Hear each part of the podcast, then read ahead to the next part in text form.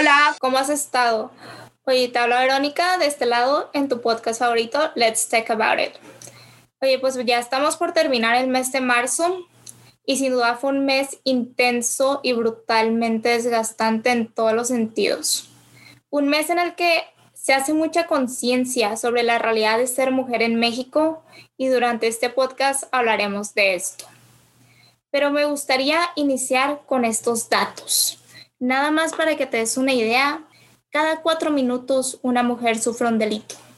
Entre 10 y 11 mujeres son asesinadas cada día en México de acuerdo a la ONU.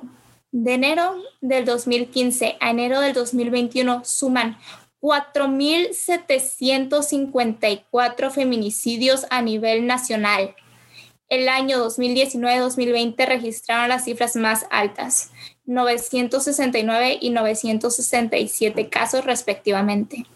Tenemos que recordar que estamos hablando de mujeres y más que cifras son personas. Esto según el Secretariado Ejecutivo del Sistema Nacional de Seguridad Pública. La Ciudad de México acumula 327 feminicidios en los últimos seis años, 67 de ellos fueron cometidos en el 2020. En México, en promedio, cada día desaparecen a siete niñas, reporta la Red por los Derechos de la Infancia Redim.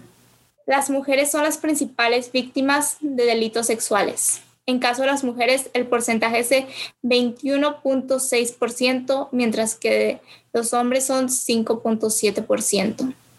Además, de acuerdo al Instituto Nacional de Estadística y Geografía, INEGI, el 2020 fueron reportados 4.752 casos, de los cuales 180 fueron violaciones. De 100 mujeres entrevistadas por la Amnistía Internacional tras su detención, 33, el 33% denunciaron haber sido violadas durante el arresto, principalmente por parte de la Marina, Policía Municipal y policías estatales. El 72% dijo que sufrió manoseo. El primer año de la pandemia, la carga de trabajo doméstico no remunerado para las mujeres creció a más de la mitad.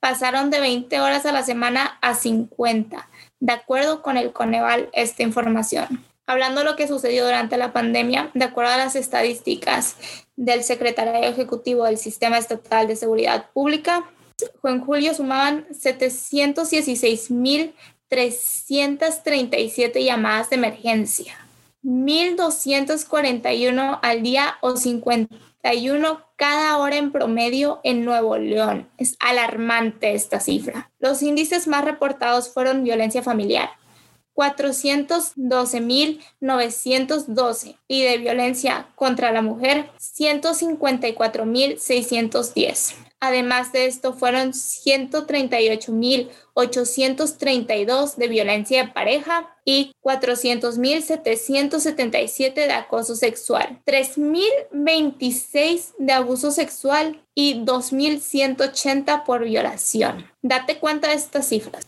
Pero bueno, quiero comenzar con estos datos de este podcast para que te des cuenta de la importancia y de por qué se celebra el 8 de marzo.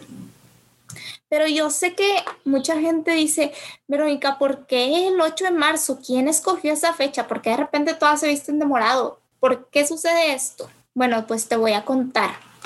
El 8 de marzo de 1908, 129 mujeres quienes trabajaban en la fábrica de textil Cotton en Nueva York se declararon en huelga exigiendo un salario igual que el de los hombres quienes realizaban las mismitas actividades laborales por el mismo tiempo exactamente igual. El dueño no quiso ceder y las encerró con llave e incendió la fábrica con las mujeres adentro. Las telas que fabricaban y que estaban dentro de aquí eran color violeta. Entonces es por eso que desde entonces el color morado y el color violeta, que son los de estas telas, se convierten en un símbolo de lucha de la mujer por sus derechos, de los que hablaremos en este podcast y pues más adelante iremos viendo lo que se ha logrado, lo que nos falta, las olas del feminismo.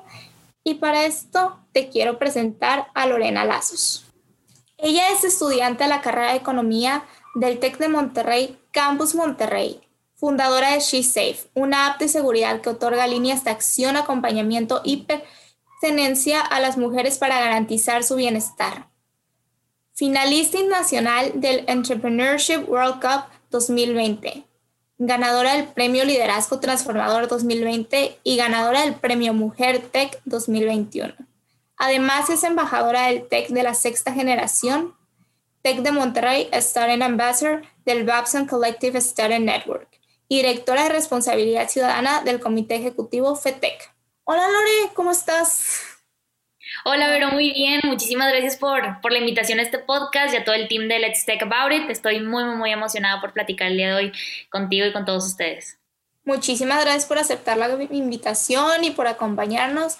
Y pues me gustaría que primero que nada, ya sabes, este tema pues estamos hablando del 8 de marzo del feminismo y sé que tú sabes mucho de esto, entonces no sé si nos quieras compartir la historia de estas olas del feminismo y cómo se va creando. Sí, claro. Bueno, pues el feminismo comienza desde hace más de 300 años.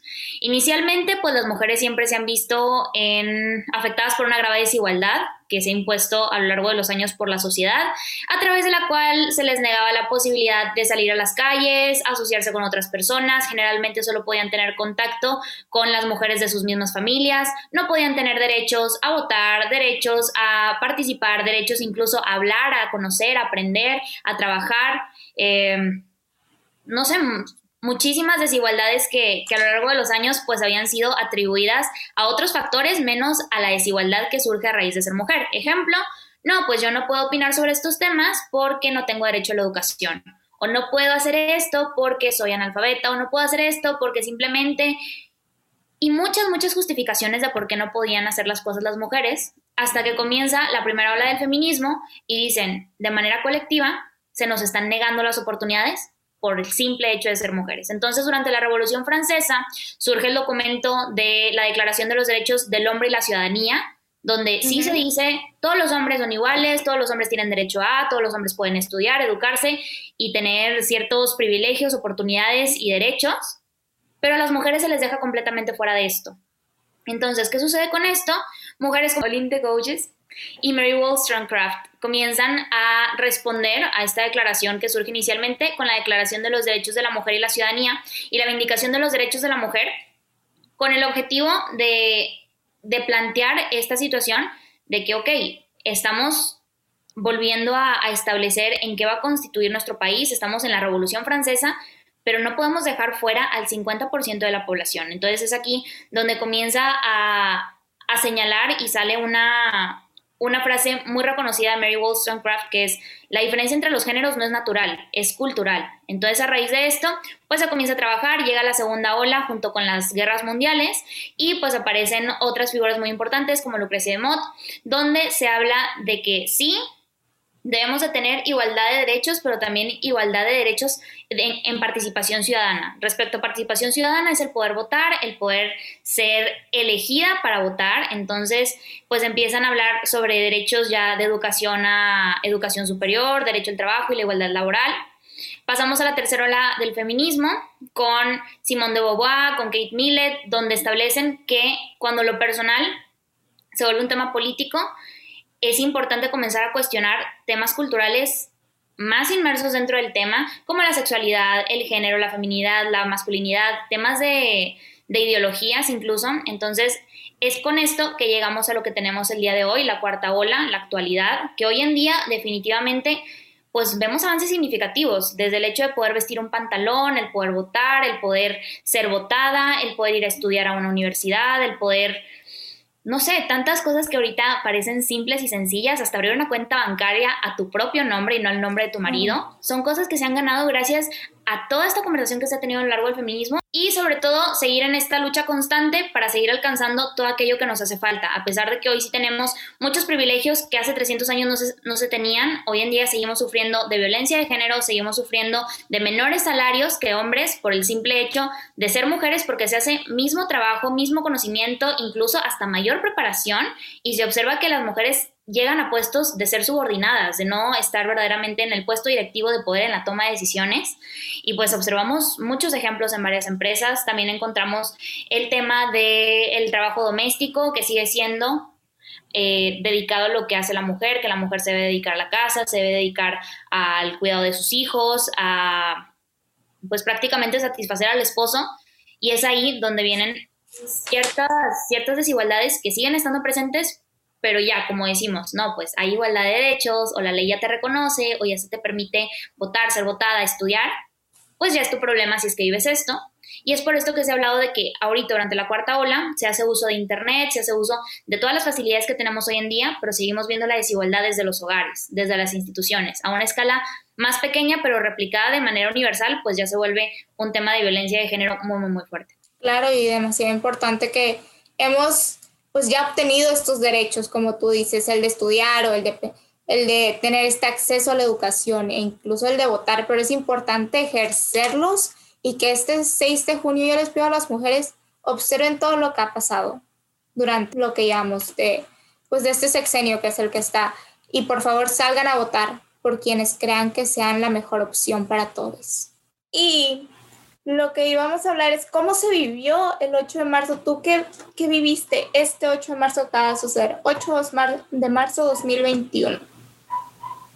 Pues este 8 de marzo creo que fue histórico en el hecho de que fue el primer 8 de marzo que vivimos en pandemia. Prácticamente el año pasado se hubieron sentimientos encontrados porque se logró 8 de marzo conmemorativo, hacer ruido, una lucha y el 9 de marzo el paro y de ahí para el 13 ya estábamos pues en confinamiento, en pandemia, entonces sí fue así como que un tema que fue, no quiero decir silenciado, pero que salió de, del ojo mundial, ¿no? El ojo mundial se volvió hacia el COVID-19. Entonces ahorita creo que fue una, una, nueva oportunidad para tomar la voz, para efectivamente comenzar a hacer activismo. Vimos muchísima presencia virtual, vimos a mujeres yendo a marchar al Palacio Nacional en todos los estados obviamente este es un movimiento que, es descentralizado y además... Eh, pues por parte de la institución del TEC, a mí me tocó vivirlo muy a la mano del Premio Mujer TEC. Este fue un espacio de reconocimiento, visibilización de la lucha, del trabajo de muchas mujeres que, que destacan en diferentes áreas y ámbitos.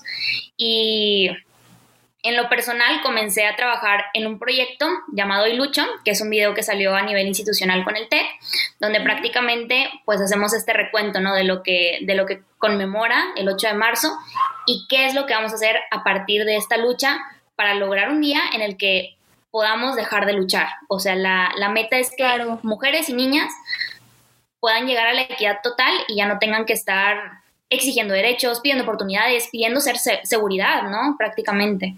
Claro, porque hasta que no estemos todas seguras y no haya ni una mujer en peligro, no podemos decir que estamos bien. Y yo creo que es importante como llegar a el hecho de lo que sucedió. El pasado, el año pasado, 2020, eh, se crea esta masa por los números ya antes mencionados, alarmantes, en los que decidimos que el 8 de marzo que es algo que no se había hecho de esta magnitud, se vuelve en todos los estados viral y se, se creó una marcha. En Monterrey yo estuve presente y puedo decir que fue bastante pacífica, tengo entendido que en otros estados no fue así. Afortunadamente aquí lo fue. Y es una experiencia muy catártica, muy bonita. Se curan demasiadas heridas. Yo creo que estar viendo que no estás sola y darte cuenta que es un problema colectivo, porque muchas veces sé de primera mano que es incluso como que te da esta vergüenza de cómo yo viví esta situación. Entonces, creo que es muy empoderante este movimiento. Y luego lo que sucedió es que para, pues como mencionaba, reforzar de que sí somos un gran porcentaje económico lo que mueve el país. Es decir, sabes que vamos a desaparecer este 9 de marzo y así fue y muchos compañeros me compartían su experiencia de que, oye, pues es que se sentía bien raro, o sea, no había nadie, no había nadie platicando, como que la calidez de, pues, de ser mujer estaba presente. Y luego, pues, viene, esto fue el 14, se cierra todo. Y entramos en confinamiento y es fecha que seguimos en confinamiento, poco a poco se están reabriendo las cosas, pero seguimos aquí. Entonces podemos decir que este foco de atención que teníamos mundialmente desaparece y se empieza a perder la visibilidad y como vimos, pues la violencia doméstica va en aumento y es todo un problema.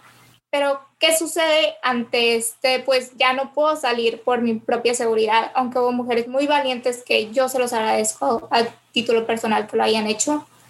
Y sucede esto que es el amurallamiento, este muro que se pone alrededor del Palacio Nacional para proteger el palacio. Entonces, sucede esto tan mágico en el que las mujeres que, pues algunas viajaron, otras ya estaban ahí, se vuelve un memorial. Y si ustedes no lo vieron, aunque se hizo viral, se tomó, se empezaron a escribir así todas las nombres de las mujeres que hemos perdido por feminicidio. Todas nuestras hermanas que han sido asesinadas se empiezan a nombrar en este muro y se empiezan a poner flores y todo era, vuelve un memorial. O sea, algo que representaba como aquí no vas a entrar, se vuelve un memorial. Y me parece que nos faltó un muro para todas las asesinadas que hay. Y además de esto, se proyectan estas frases en el que pues, México será feminista, entre otros temas que están sucediendo en el país. Y pues, ¿qué más te puedo decir? En la mañana, esto sucede y así amanece Palacio Nacional el 8 de marzo.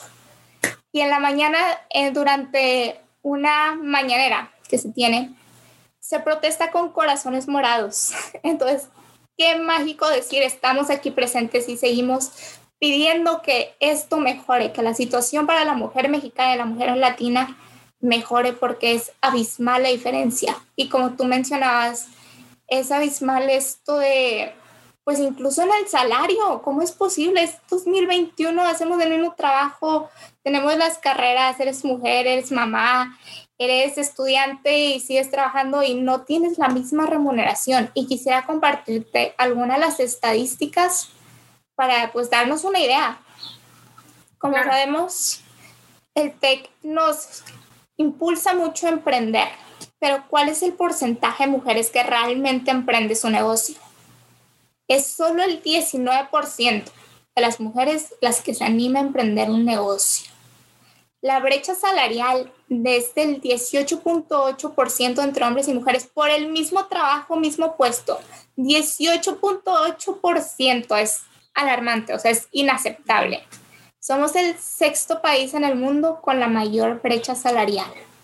Y encima de esto, podemos mencionar que vamos avanzando. El 31% de las mujeres en el campo laboral tienen puestos de dirección, pero solamente el 7% llegan a estar en las mesas altas directivas. ¿Qué opinas de esto?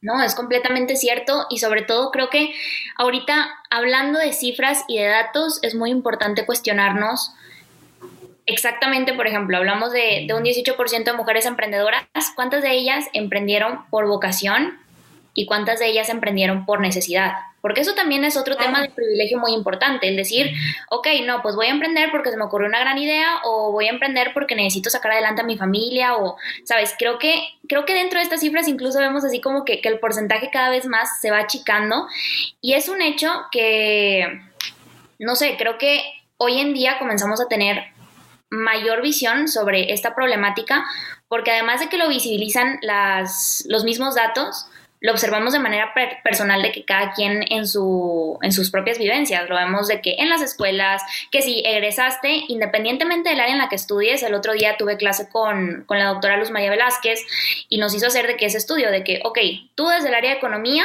mencióname alguna cifra de desigualdad que permita visibilizar. Y llegamos, no, pues el Banco de México, que se instituyó en 1925, es fecha en la que no ha tenido una sola gobernadora mujer. Y hace tres años, apenas 2018, fue la primera vez que tuvo dentro de su mesa de trabajo una subgobernadora. Entonces estamos hablando de que efectivamente los puestos de poder son tomados por hombres. ¿Y qué implica tener un puesto de poder o por qué es esta lucha tan, tan insistente de poder tener a mujeres dentro de estos puestos? No, el ver a mujeres dentro de puestos de poder significa que son ellas a las que podemos recurrir para ver cambios, porque un puesto de poder, más allá de ser como un poder de control, es un poder de transformar. Entonces, si vemos actualmente, nuevamente tomando como que el caso de Banco de México, la política monetaria que está viendo ahorita temas de reactivación económica, temas de desempleo, cómo vamos a, a levantar al país después de estar viviendo esta situación de contingencia, pues la toma de decisión y la palabra final la están teniendo hombres. ¿Y qué implica que lo tengan hombres que tienen su perspectiva desde sus propias vivencias como hombres? ¿Qué sucede con mujeres? Pues las mujeres somos conscientes de esta perspectiva de género, de lo que es el feminismo, de que existen diferentes contextos muy, muy, muy marcados entre lo que vive un hombre a lo que vive una mujer que generalmente se le atribuyen sus hijos, su casa y todo lo que conlleva ser este, madre de familia, ¿no? Y, y, aquí entran muchos tabús, muchos, muchos tabús que de hecho deberían de tener datos y pues no se tienen, pero es un hecho que, que todo el trabajo doméstico, toda la carga, la responsabilidad familiar la cargan las mujeres. Y entonces, ¿qué sucede con el salario no remunerado? Porque de hecho, la otra vez también escuché una cifra que decía que si se pagara por el trabajo de mujeres de que en casa equivaldría al 20% del PIB nacional. Entonces, ¿qué sucede si es que tenemos políticas en las que no se reconoce eso? ¿Qué sucede cuando efectivamente las personas que están en puestos de poder pues abogan por mantener ese poder?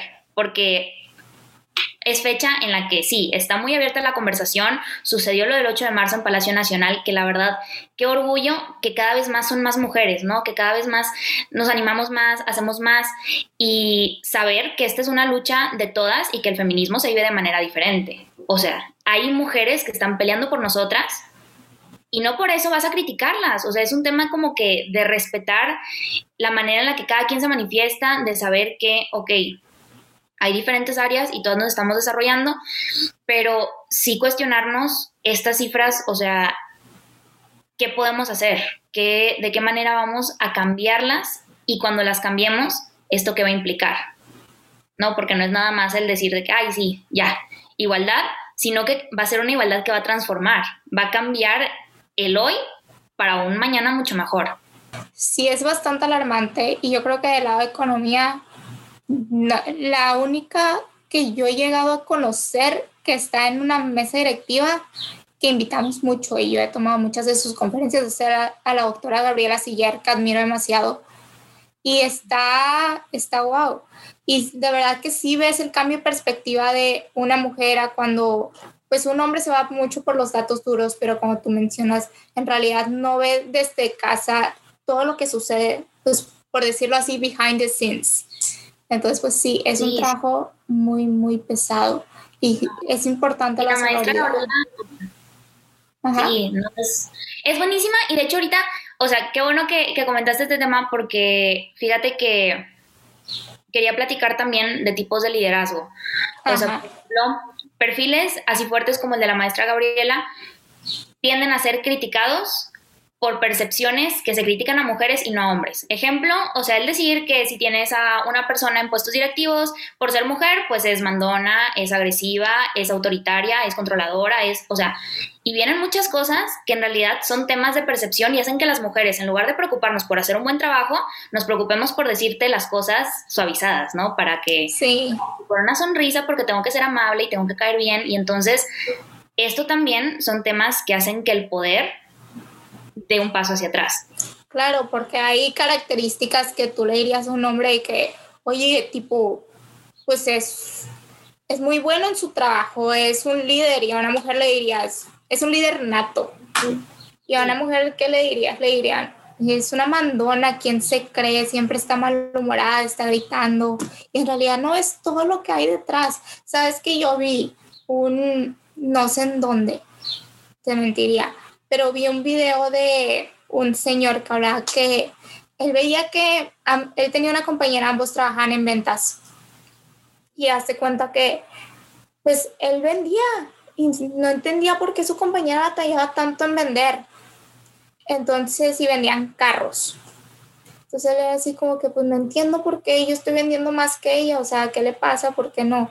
Y dijo de que, ¿sabes qué? Vamos a cambiar. Entonces hace cuenta que agarraron una semana y él respondía como si fuera ella y ella como si fuera él. Entonces cuando ella tomó el rol de él, él comienza a vender un chorro y así, ¿y sabes por qué? Porque él dice que, oye, es que yo le estoy hablando de lo que yo sé y lo primero que hacen es cuestionarme por qué lo sé, si soy mujer.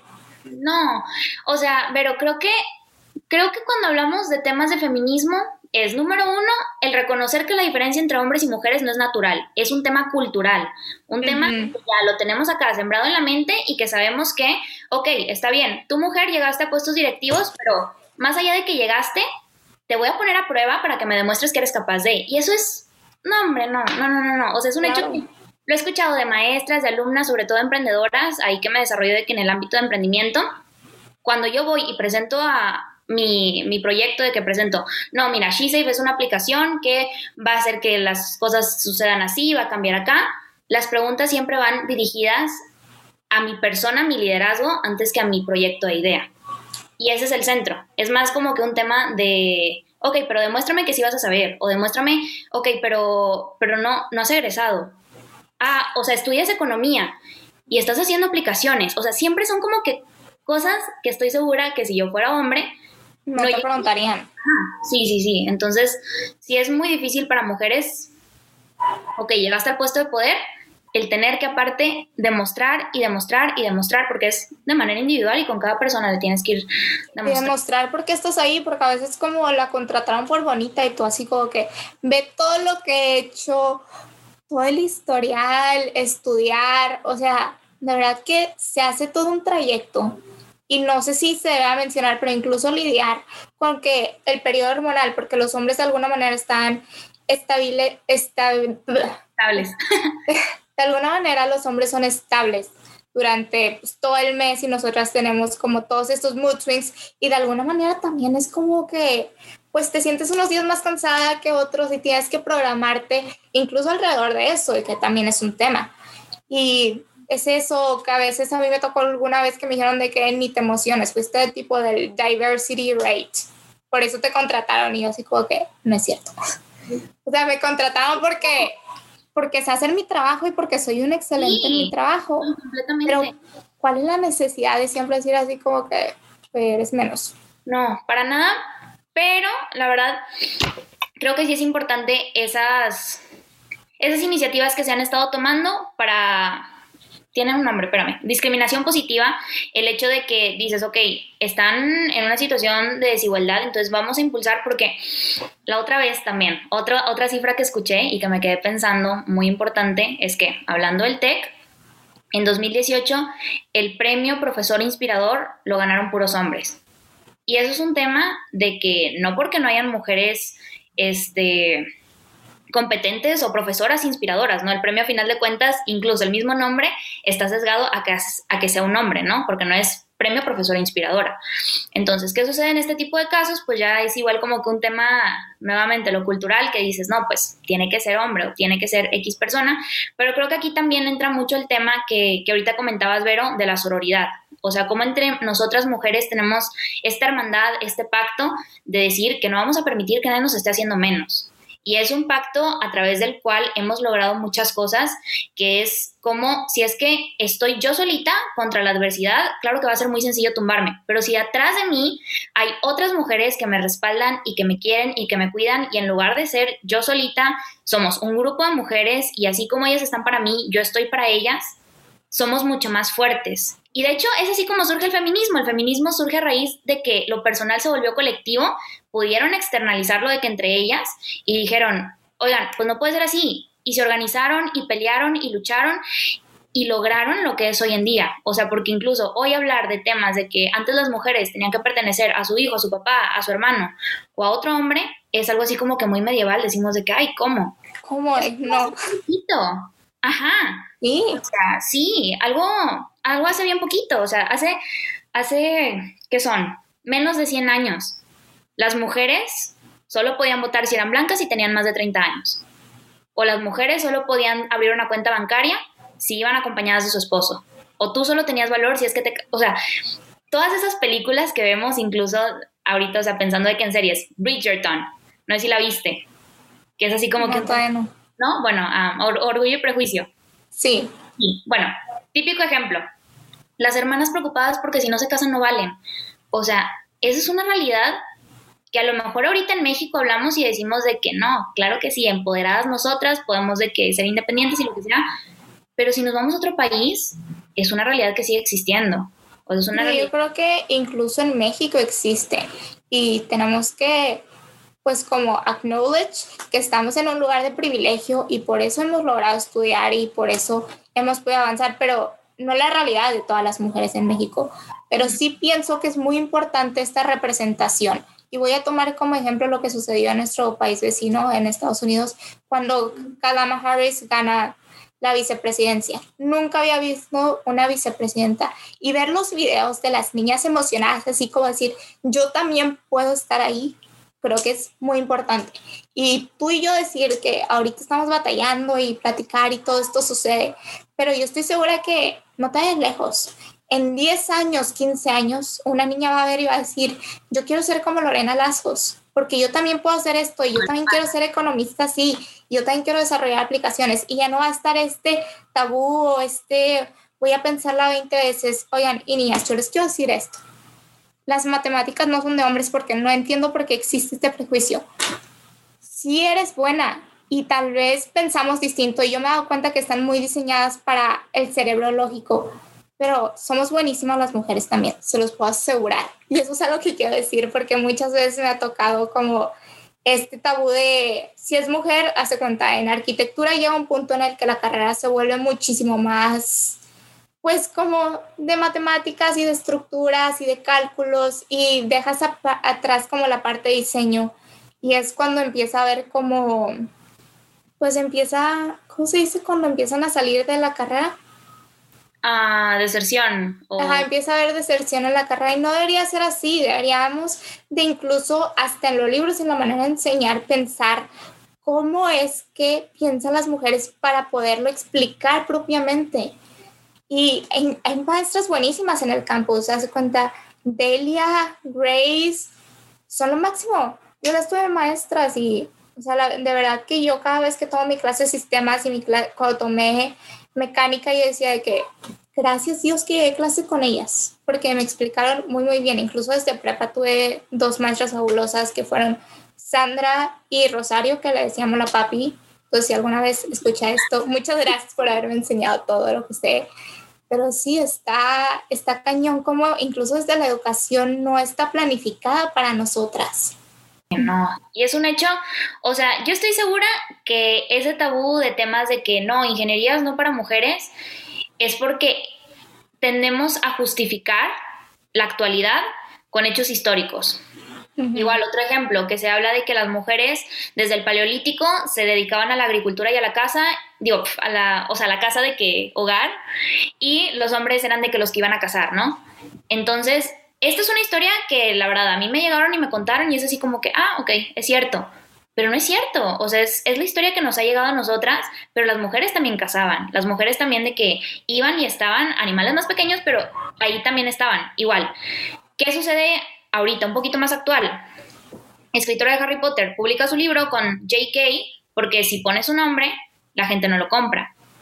Tantos, o sea, tantos conocimientos científicos que se han dado que han sido por mujeres y por el hecho de leyes absurdas que dicen, no, es que necesita ser a nombre de su esposo o a nombre de su hermano, no sabemos que fueron las mujeres quienes descubrieron tantas cosas, las que hicieron tantos aportes valiosos que nos permiten vivir como lo hacemos hoy. Y entonces es a raíz de esto que tenemos como que la percepción de que no, sí, por eso las mujeres no están, cuando es falso. Las mujeres siempre han estado, pero la historia no las ha reconocido.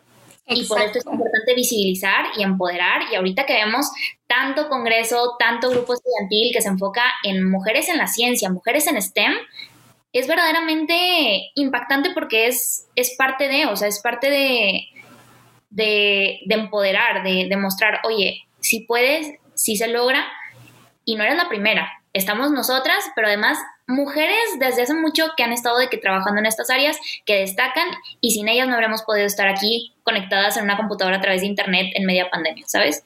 Claro, de hecho el internet se creó por una mujer, pero incluso en el ámbito que quieras, por decir ahora lo artístico se lo atribuyen mucho a las mujeres al día de hoy, que antes no era para nada así, antes tenías que ser un hombre privilegiado de cierta familia y tener un mecenas de Miguel Ángel, de Michelangelo, Sandro Botticelli, o sea, tantos tan importantes. ¿Y sabes hasta cuándo se reconoció una mujer?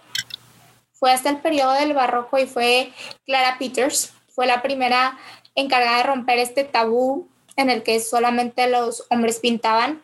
Y es que hemos sido parte de la historia y no podemos negar que hemos estado en retratos así como pues como las señoritas Avignon, las Majas, la Mona Lisa, las Venus, las bailarinas de Degas y muchísimos otros reconocidos. Pero son muy pocas las mujeres que firman los lienzos. Incluso en lo que se nos atribuye no hemos estado. Pero, y de eso que comentas, fíjate que también se me vino de que a la mente el ejemplo de las escuelas del pensamiento, o sea, la persona que desarrolló lo del método científico, el decir que hay maneras de aprender a través de, no sé, de las hipótesis o a lo mejor a través de los cinco sentidos o a través de, ¿sabes? Todas esas escuelas del pensamiento a través de las cuales generamos nuevos conocimientos y decimos, ok, esto que yo digo es una verdad porque es una verdad para mí, para las personas que nos rodean, todos esos pensadores son hombres. Y esa es una de las, de las preguntas que una vez me hizo un profesor que tuve, Mauricio Argüelles, que era, pues es que es fecha en la que no tenemos una escuela del pensamiento de mujeres. ¿Qué pasaría si comenzáramos a comenzar a crear conocimiento a raíz de la manera en la que las mujeres lo crean? O sea, porque ahorita digo, sí, es muy pragmático, lo veo, lo pienso, existe. ¿Alguna otra alternativa que a lo mejor no nos hemos planteado porque no hemos dado esa oportunidad, no hemos abierto como que otra vez la duda y es por lo que se necesitan nuevamente mujeres en el poder. Porque ahorita vivimos con la perspectiva del 50% de la población. ¿Qué pasa con el otro 50%? No les hemos dado voz, no les hemos dado foro, no les hemos dado oportunidades suficientes como para que ahora digan, oye, pues sí, la sociedad puede ser así, pero también acá y complementarnos entre sí. O sea, Sabes que yo antes de entrar a prepa tomé un curso de habilidades como para aprender a estudiar, porque por azares del destino yo sentía que yo necesitaba aprender a estudiar porque no entendía por qué no podía. Entonces, por más que yo fuera excelente en secundaria, en primaria, en todo, en prepa me topé con una barda y decía, ¿por qué me está costando tanto trabajo? Entonces tomo esta habilidad, este curso con una maestra fabulosa, después se las recomiendo, y esta, tomamos mucho como cómo hacer esquemas, cómo estudiar. Yo soy una persona sumamente visual y de colores y qué va a significar cada color y cómo ordenarlo. Y creo que no soy la única que lo hace, pero incluso se llega a la burla cuando empiezan de que, ay, la niña de los plumones. O sea, hay nada que ver, o sea, es una manera de estudiar literalmente, pero está más asociado al cerebro de la mujer. Entonces, este es ahí que tenemos que empezar a cambiar, porque tiene hasta un nombre de psicología, te quedaría mal si te lo digo, pero si hay estudios que lo respaldan de por qué las niñas usan colores. Sí, y que te sirve más el tomar la nota de que en físico, antes que nada más como que, ¿sabes? O sea, es, es, esa falta de empatía en la manera en la que vemos el mundo por las cuales criticamos lo que es diferente a nosotros, nosotros. Sí. Y es así como que no. No, no, no, eso está mal porque yo veo las maneras, las cosas de esta manera. Entonces, nosotras hagamos va a impactar y va a hacer que nuestras hijas, nietas, bisnietas y las mujeres que vengan les va a tocar una sociedad más más aurora y solidaria, o sea, más abiertas, más empáticas y sobre todo más diversas. Siento que entre más veamos los diferentes contextos, menos buscamos como que estandarizar todo bajo, bajo un mismo, igual, sistema educativo, el sistema educativo que es así como que muy tajante respecto a exámenes, pruebas, tienes que ser bueno en mate, tienes que ser bueno. ¿Qué va a suceder cuando empecemos a involucrar más las artes? Cuando comencemos a hablar más sobre cómo incentivar la creatividad y la innovación. El día de ayer tuve una plática con la doctora maestra Nelly Darbillos, este doctor doctor Ricardo Álvarez y doctor Edgar Barroso, y platicaban exactamente de eso. O sea, ahorita, hoy en día, no podemos seguir pensando de la misma manera que lo hacíamos anteriormente, porque ahorita es más valioso que sepas utilizar los recursos que tienes actualmente, que la tecnología, que la ciencia, el arte y sobre todo la colaboración transdisciplinaria, porque la colaboración es lo que crea ciudades. ¿Dónde estamos dejando esa colaboración y qué va a pasar si esa colaboración se vuelve de puros hombres? Va a ser una colaboración ineficiente. Necesitamos tener, sí, eso, eso de que, ay, esto es para cumplir con, ¿cómo mencionabas ahorita el, el rate de, de, diversidad? El diversity rate, sí. Bueno, está bien, está bien y es súper valioso porque la colaboración, si la tenemos entre puros hombres blancos, no va a jalar. Necesitamos tener a mujeres, mujeres indígenas, negros, blancos, necesitamos tener diferentes clases sociales, necesitamos tener toda diversidad pues es que necesitamos ver la realidad de todos, porque si no veo la realidad de todos, pues simplemente no va a jalar. Y es como, vi alguna frase que decía, el privilegio de los blancos, no todos los blancos es que lo asuman y te quieran hacer sentir menos, pero sin embargo sí son protegidos por eso. Entonces, creo que es primer, lo primero que tenemos que hacer es reconocer, ok, sí estoy teniendo esta voz gracias a eso y yo puedo decir, estamos teniendo este podcast gracias a que tenemos una educación y sin embargo, pues entonces hay que usarlo como lo estamos haciendo para poder decir, hay un problema y necesitamos ver la manera en la que vamos a combatirlo y vamos a crear algo mejor y no solo para nosotros, sino algo mejor a nivel todo México. Y como mencionábamos, pues crear esta representación y decir que un día una niña de tres años diga, yo quiero ser así y sí voy a poder porque ella pudo, ¿sabes? Y el hecho de que seamos las primeras de muchas generaciones, esperamos no ser las últimas, sino abrir muchísimas puertas. Totalmente de acuerdo. Sí que sí, Vero. Y pues sí, creo que de mientras, o sea, la responsabilidad de aquellas personas que están en poder, aquellas personas que tienen papeles de liderazgo y aparte el puesto para ejercer ese liderazgo, tienen la responsabilidad de abogar por todos. O sea, tener en mente que sí, yo abogo por mi realidad, pero también la realidad de aquellas personas que no tienen el privilegio de estar en este puesto en el que yo estoy. Entonces, creo que por el momento eso es lo que podemos comenzar en el corto plazo y en el mismo corto plazo comenzar a incentivar estos diversity rates de que, oye, necesitamos tener acá a varias personas porque mi realidad, digo, sí, es la, la, realidad que predomina, pero en este ámbito, porque ahorita igual hablamos de educación y el TEC es primer mundo, hablamos de temas de economía e igual, teniendo computadora, internet y educación, tienes todo, entonces sí, sí es bien importante observar esto, pero bueno, para no desviarnos del feminismo, creo que sí es bien importante cerrar con el tema de por qué se llama feminismo, ¿no? Y por qué algo que también he escuchado mucho es de que por qué no es humanismo o por qué si busca nada más equidad entre hombres y mujeres, por qué no es un tema más incluyente para todos. Y no, es un tema que se llama feminismo porque es impulsado por y para mujeres y busca efectivamente impulsar al 50% de la población de la sociedad que se está viendo afectado por falta de derechos, por falta de oportunidades y por un, sesgo cultural. Entonces es por esto que es importante hablar de feminismo, es importante que el 8 de marzo se reconozca que es para todas, que el 8 de marzo es completamente una fecha para conmemorar la lucha y sobre todo para seguir adelante. ¿Cómo se pueden sumar los hombres a temas de la lucha del 8 de marzo? Pues definitivamente es un tema de solidaridad, pero sin quitar protagonismo a las mujeres que están luchando. Y pues pueden comenzar aprendiendo, educándose y sobre todo alzando la voz cuando vean alguna injusticia, pero sin querer tomar un papel de protagonismo ante un movimiento de mujeres. Entonces, creo que, que por ahí va la conversación de este podcast. Claro que sí, y yo creo que ya para cerrar, pues como tú mencionabas, cuando buscamos este cambio muchas veces dicen, son mujeres histéricas. Y yo les quiero decir, no somos histéricas, somos históricas. Y con esto me gustaría cerrar. Muchísimas gracias por acompañarnos, Lore. ¿Dónde te pueden encontrar en tus redes sociales? Sí, claro, me pueden seguir en Instagram, es lorelov1. Y en mi Instagram de embajadores también lorena.embajadoresTech, en Twitter como Lorena Lazos. Y ya esas son las redes que más manejo. Súper bien. Muchísimas gracias por acompañarnos y por enseñarnos tanto. No, hombre, pero muchísimas gracias a ti. También aprendí un chorro de ti. Qué gusto poder platicar.